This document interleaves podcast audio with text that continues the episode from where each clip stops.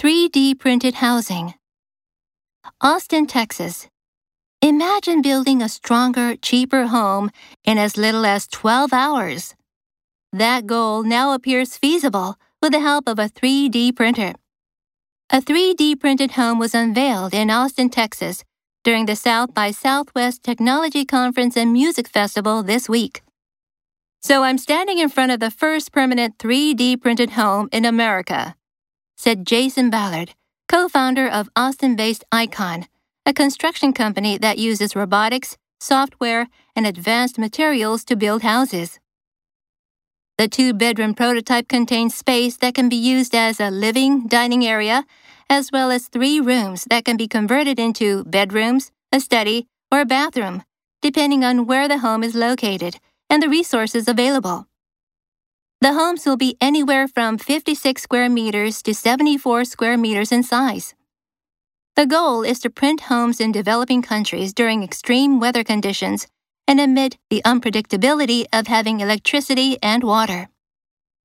Icon says the 3D printer is 4.5 meters tall, 9 meters wide, and made of lightweight aluminum.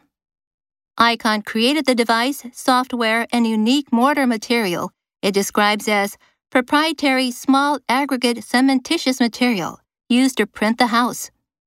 The 3D printer is transportable because homes are printed on site. Ballard said he can imagine having many 3D printers scattered around the world making homes. Feasible. I doubt that his idea is feasible. Unveil. The new model was unveiled yesterday. Prototype. We developed a new prototype for the air show. Convert. Solar panels convert solar energy into electric energy. Amid. Amid uncertainty. Unpredictability. The joy of life lies in its unpredictability. Proprietary. Q Robo is our proprietary product. Transportable. I bought a transportable cabin. On site. Tickets will be sold on site.